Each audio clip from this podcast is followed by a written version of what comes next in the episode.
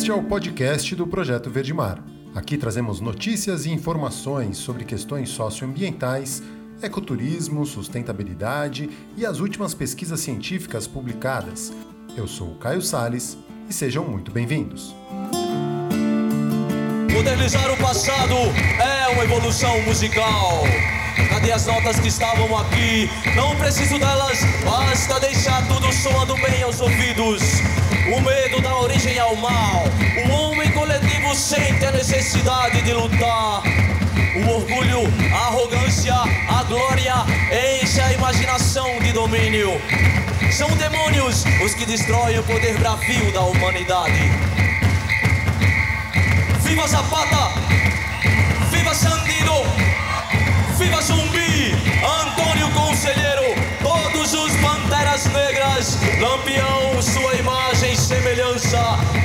tenho certeza, eles também cantaram um dia. Bom dia, bom dia, sejam bem-vindos. Começamos hoje com Chico Science e Nação Zumbi, porque ele é um homenageado com um nome, é, dando nome a uma nova espécie, um novo gênero, né, uma nova espécie de crustáceo é, encontrado em Pernambuco. E Chico Science é uma grande referência, sem dúvida nenhuma. Talvez grande parte do meu carinho que eu tenho por Pernambuco é graças a ele e sua Nação Zumbi. O, entrando lá, começando pelo nas nossas nossas notícias do dia, né, eu vou trazer aí essa informação, né, que a gente começou não à toa com o Chico Science, porque ali no site do Projeto Verde Mar, a gente tem nas notícias, a primeira notícia que tem ali embaixo no blog é justamente essa, né? A homenagem que o Chico Science recebeu com uma, um novo gênero e espécie de crustáceo, o Chicociência recifensis, né? Um novo gênero e espécie de crustáceo descrito a partir de duas localidades ao longo do litoral de Pernambuco recebeu o nome de Chicociência pernambucensis em artigo publicado no Journal of Crustacean, Journal of Crustacean Biology. Os pesquisadores demonstraram que com a análise morfológica dessa Chicociência, difere difere de todos os gêneros de estenopodídeos por uma combinação de caracteres, de características, né? E a filogenia molecular inferida recuperou um grupo monofilético que compreendem vida livre, ou seja, não vivem em associação com esponjas. Os estenopodídeos que o nosso, nosso amigo Ed Bastos costuma resgatar direto, a gente também costuma resgatar, muito associado ao lixo marinho. Sempre que a gente olhar com cuidado, vão ter os camarõezinhos pequenininhos e um animal parecido com ele, mas não é um estenocodídeo, agora recebe o nome de Chicociência recifensis. Muito justa a homenagem, gosto sempre de trazer Chico Science para a gente falar no programa e começar e, e comentar, porque um pernambucano ilustre, não só ele, mas também o aniversariante do dia 19, Paulo Freire, dia 19 de setembro, além de ter sido o Dia Mundial de Limpeza, todo mundo conscientizando a respeito das questões relacionadas ao lixo, ao lixo marinho, foi também o dia em que nasceu Paulo Freire, né? E aí eu trago uma um cardzinho do Instituto Paulo Freire que fala, né, da, uma, uma, frase dele. Eu gostaria de ser lembrado como um sujeito que amou profundamente o mundo e as pessoas, os bichos, as árvores, as águas e a vida. Tá aí Paulo Freire. Começa então essa segunda-feira, essa semana, celebrando Chico Ciência e Paulo Freire, dois pernambucanos de grande respeito e grande admiração e grandes referências. Então, seguindo porque a gente precisa dessas grandes referências, porque a situação não está nada boa, né? O, aí o mapa, o FIRMS da NASA, mostrando os focos de incêndio, os pontos de incêndio em todo o mundo, a gente vê que o Brasil arde em chamas, para não dizer que estamos olhando só de uma fonte, também vamos ao site do INPE, em queimadas.dgi.imp.br, tem lá a situação atual, e aí eles mostram, tem até como você é, marcar né, a opção para ver cobertura de nuvens, o risco de fogo, a fumaça. Né, a gente vê que tem ali sobre o Pantanal região sul do Mato Grosso, norte do Mato Grosso do Sul, tem uma, uma nuvem escura mesmo de fumaça, que é onde estão concentradas grande parte dos incêndios ali no Pantanal. Então a gente está acompanhando, está de olho. A boa notícia é que choveu em algumas regiões do Pantanal é, nesse domingo, então no de sábado, domingo, então é, deu uma aliviada. Não resolve o problema, mas diminui pelo menos. Então já é uma grande coisa, um grande avanço isso aí e a gente torce, torce para que chova mais e que os brigadistas consigam, consigam dar conta de conter os incêndios. Porque se depender do governo federal saiu aí acompanhando as notícias, né, no Eco, o apesar do estado de emergência, o número de multa do IBAMA caíram no Pantanal. E aí, né, apesar da crítica situação das queimadas na, no Pantanal, o IBAMA apresentou uma queda de 48% no número de multas aplicadas para crimes relacionados à vegetação. Diminui a punição, aumenta o crime. É, é uma, uma lei muito simples, né? uma regra muito fácil de entender. Como o desmatamento e queimadas ilegais nos estados do Mato Grosso e Mato Grosso do Sul em 2020. O dado reflete a diminuição das operações de fiscalização na região do maior bioma úmido do mundo. Até a última segunda-feira, dia 14 de setembro, o órgão aplicou 223 multas nesses estados. Estes números foram de 425 no mesmo período de 2019. E de acordo com servidores do IBAMA, os principais motivos para a queda das autuações são a redução do quadro de funcionários e a nomeação de militares em cargos de gestão, Além disso, a criação de audiências de conciliação com os infratores burocratiza ainda mais as operações. A gente já falou aqui também no programa sobre essas audiências de conciliação, essa mudança que ocorreu com o, governo Bolsonaro, né, em que 5% das multas foram discutidas numa audiência de conciliação, não foram nem aplicadas. E a partir daí a gente vê um aumento nos, nas queimadas, nos incêndios, e sabendo né, da impunidade, eles ficam muito mais encorajados encorajados a agir. E aí tem aqui, é, é, bem flagrante, né? Tem um gráfico que mostra o número de fiscais do IBAMA em campo de 2010, né? Os 1.311 fiscais em campo em 2010 caíram para 591 em 2019. E esse número é ainda menor esse ano. Esse desmonte ambiental, indo agora para o site do WWF Brasil, chegou ao Supremo Tribunal Federal. Hoje, segunda-feira, dia 21 e amanhã, terça, dia 22 de setembro, uma audiência pública inédita vai ser realizada para descobrir, para discutir a atual crise ambiental brasileira e suas implicações para o combate à emergência climática. É a primeira vez na história do Brasil que a crise do clima chega à Suprema Corte, mas o debate vai além. Estará em avaliação o desmonte da governança ambiental no governo do Jair Bolsonaro. Bolsonaro. A audiência foi convocada pelo ministro Luiz Roberto Barroso, é, relator de uma ação judicial de quatro partidos políticos: a Rede, o PSOL, o PSB e o PT, que questionam a omissão do Ministério do Meio Ambiente ao deixar parado desde o início do governo, o Fundo Nacional sobre Mudança do Clima, um dos principais instrumentos de financiamento à luta contra o aquecimento global no país. Barroso situou o fundo num contexto mais amplo e convidou dezenas de autoridades e especialistas da academia, sociedade civil, setor privado e governo para montar um panorama da situação ambiental no país. No entendimento do ministro, o Fundo do Clima ilustra um conjunto de ações e omissões que pode representar um estado generalizado de inconstitucionalidade. A gente é, está de olho estamos em emergência climática, tem um projeto do deputado Alessandro Molon né, para é, estarmos, entrarmos em estado de emergência climática, e isso o planeta está em emergência climática, já estamos vendo é, o aumento do número de furacões no Atlântico, a gente já falou disso aqui, esse aumento do número de incêndios florestais também é um reflexo disso, a, o aumento da seca em algumas regiões do, do planeta, e a gente está vendo isso acontecer né, aos olhos, aos a olhos vistos. E isso também tem um reflexo reflexo na diminuição da biodiversidade do planeta.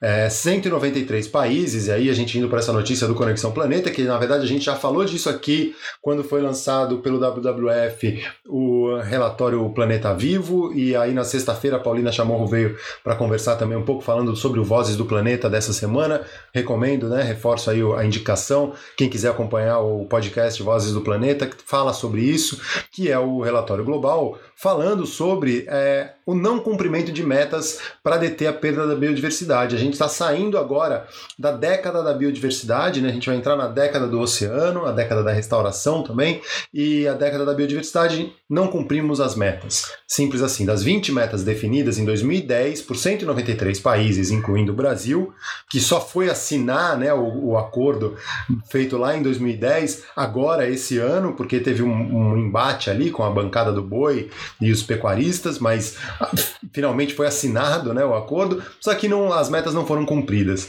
Né, envolvendo ações concretas, tinha nessas metas para deter a perda de biodiversidade global até 2020, apenas seis foram parcialmente alcançadas.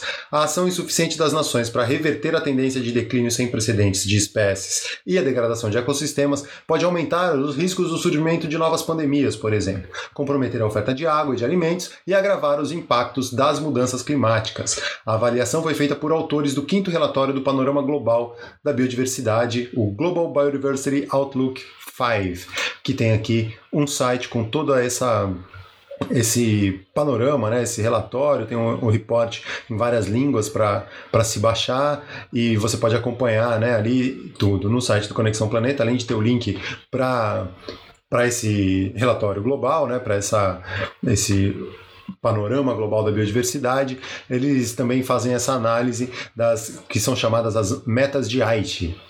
Né? E aí tem lá das as seis metas alcançadas, que foram parcialmente atendidas, a gente tem a nove, identificar e priorizar espécies exóticas invasoras e seus vetores.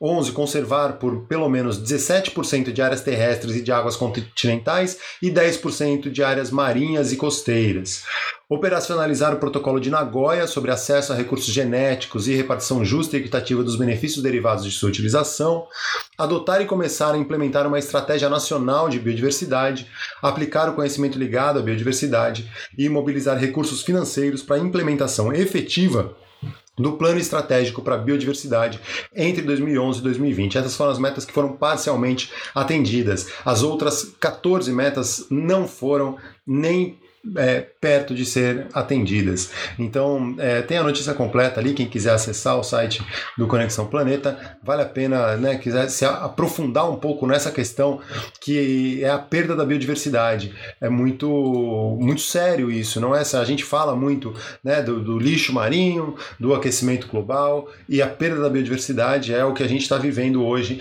que é a grande, a, a sexta grande extinção em massa do planeta Terra. Né? A última foi a dos dinossauros e estamos agora, como espécie vivente nesse planeta, provocando a próxima, que é a sexta grande extinção em massa. A primeira que não é causada por uma própria. É, a primeira que não é causada por uma, uma catástrofe natural, né? Um grande inundação, terremoto, gases de efeito estufa emitidos por vulcões ou algo do tipo. Dessa vez somos nós, os seres humanos, a espécie humana no planeta, com esse modo de vida de metade desse planeta, destruindo o que resta.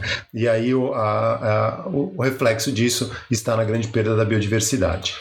Por outro lado, algumas espécies, e aí tem outra notícia lá no, no, Conexão Planeta, cerca de 48 espécies de mamíferos e aves são salvas da extinção graças a esforços de conservação entre elas algumas brasileiras.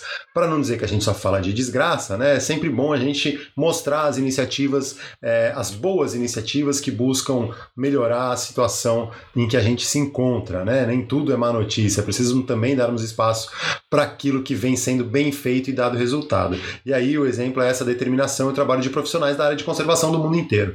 O levantamento feito por uma equipe de pesquisadores internacionais, liderado por cientistas da Universidade de Newcastle e da BirdLife International do Reino Unido, Unido revelou que até 48 espécies de mamíferos e aves foram salvas da extinção desde 1993. Esse artigo foi publicado na Conservation Letters. Os, publica os pesquisadores afirmam que, se nada tivesse sido feito, as taxas de extinção destas espécies teriam sido de 3 a 4 vezes mais altas. Os pesquisadores estimaram que 21 a 32 extinções de espécies de ave, 7 a 16 de mamíferos foram evitadas nos últimos 27 anos.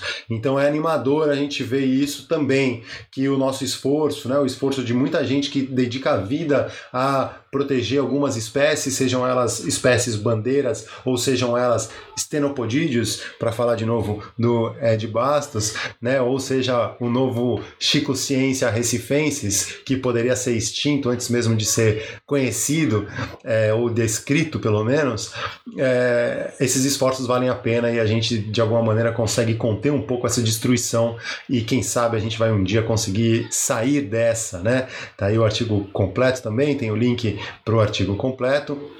Uh, e aí eu vou para uma iniciativa, a gente está prestes aí ter a, a, o, a, reunião da ONU, né? E aí o, a Action for Nature chama uma chamada geral aí para as nações para é, é, evitar a perda da biodiversidade. Né? Action for Nature é essencial para salvaguardar pessoas e o planeta para futuras gerações. Organizações representando dezenas de milhões de indivíduos globalmente, por né, entre é, negócios e, e, coordenados por líderes globais, chamam por uma ação, né, antes que seja tarde demais. E aí tem lá o Business for Nature, né, os negócios para a natureza, desenvolvimento é, e, e, a chamada para ação humanitária, tem a, pessoas de fé e espiritualidade apoiando a ação por natureza, o Manifesto da Juventude, governos locais e regionais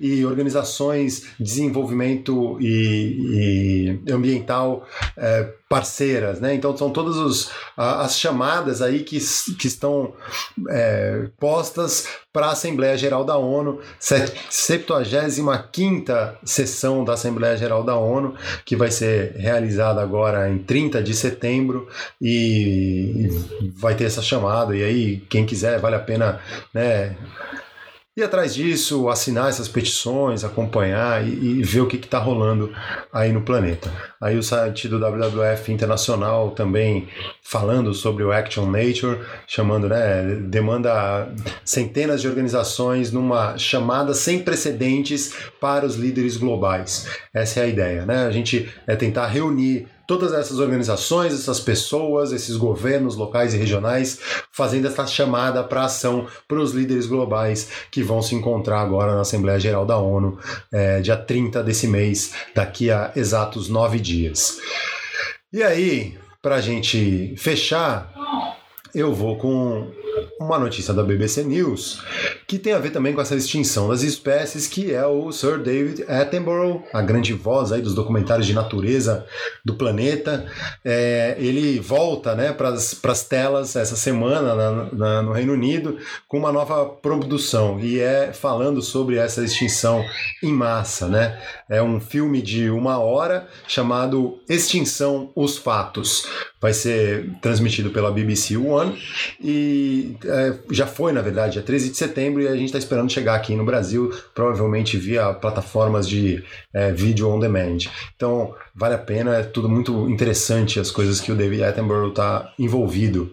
No fim de semana, sexta-feira, foi o dia mundial de limpeza e toda aquela história, né? E nós fizemos uma ação dentro de todos os padrões de segurança, em parceria com a Parley, e a gente fez uma navegação, uma velejada, na verdade, até as Ilhas Cagarras, para fazer lá o monumento natural das Ilhas Cagarras, com apoio do ICMBio. A gestão do ICMBio estava junto, conferindo de, de perto as regras de utilização da unidade conservação, os protocolos de segurança. Nós, em um grupo, a gente desembarcou na Ilha Comprida, que é uma ilha onde tem uma, uma certa visitação, tem uma frequência grande de pescadores, coletamos um grande número de resíduos, sempre mantendo o distanciamento né, ali de dois metros entre as pessoas, todos com luvas, com máscaras, luvas reutilizáveis, laváveis, né? E também outro grupo foi para a água para fazer a nossa já tradicional é, coleta de resíduos subaquáticas. A gente vai, né, em breve é, divulga esses dados dados aí, mas são dados que fazem parte também da minha pesquisa do mestrado, mostrando, tentando identificar quais são os tipos de resíduos que os mergulhadores, principalmente, encontram quando estão na água, para contemplar o meio ambiente, contemplar a vida marinha e acabam se deparando com algum tipo de resíduo. Grande parte desses resíduos são petrechos de pesca. E também, então, já aproveito, amanhã às sete da noite, é, eu vou participar de, uma, de um bate-papo junto com a Paulina Chamorro, com a Maíra Proetti, mais alguém que agora me fugiu o nome, do, no Viva Verde Mar, não, Viva Verde Azul, a ONG que está promovendo aí esse papo sobre pesca fantasma. E em seguida, às nove da noite, a BLM também promove uma, um bate-papo sobre grandes mamíferos e a pesca fantasma e o lixo marinho. É isso aí, gente. Tá aí, a gente fez um mergulho lá com a galera, aproveitou o fim de semana para refletir a respeito de lixo marinho, ciclo de produtos, especismo, veganismo, uma série de questões que a gente discutiu nos veleiros. É, a velejada foi muito legal, vale muito a pena e a contemplação da vida marinha também é parte disso que a gente gosta de, de fazer e defender. Certo, galera, muito obrigado. Valeu pela participação de quem esteve aí com a gente hoje. É, vamos ficar de olho nessa perda da biodiversidade. E para encerrar, eu vou também. Se eu comecei com Chico Science para falar sobre a nova espécie, novo gênero e espécie do crustáceo descrito lá em Pernambuco, Chico Ciência Recifensis, eu vou encerrar com um trecho de um, de um vídeo mais recente, agora da Nação Zumbi, sem o Chico Sainz, mas com ele sempre presente, sem dúvida nenhuma.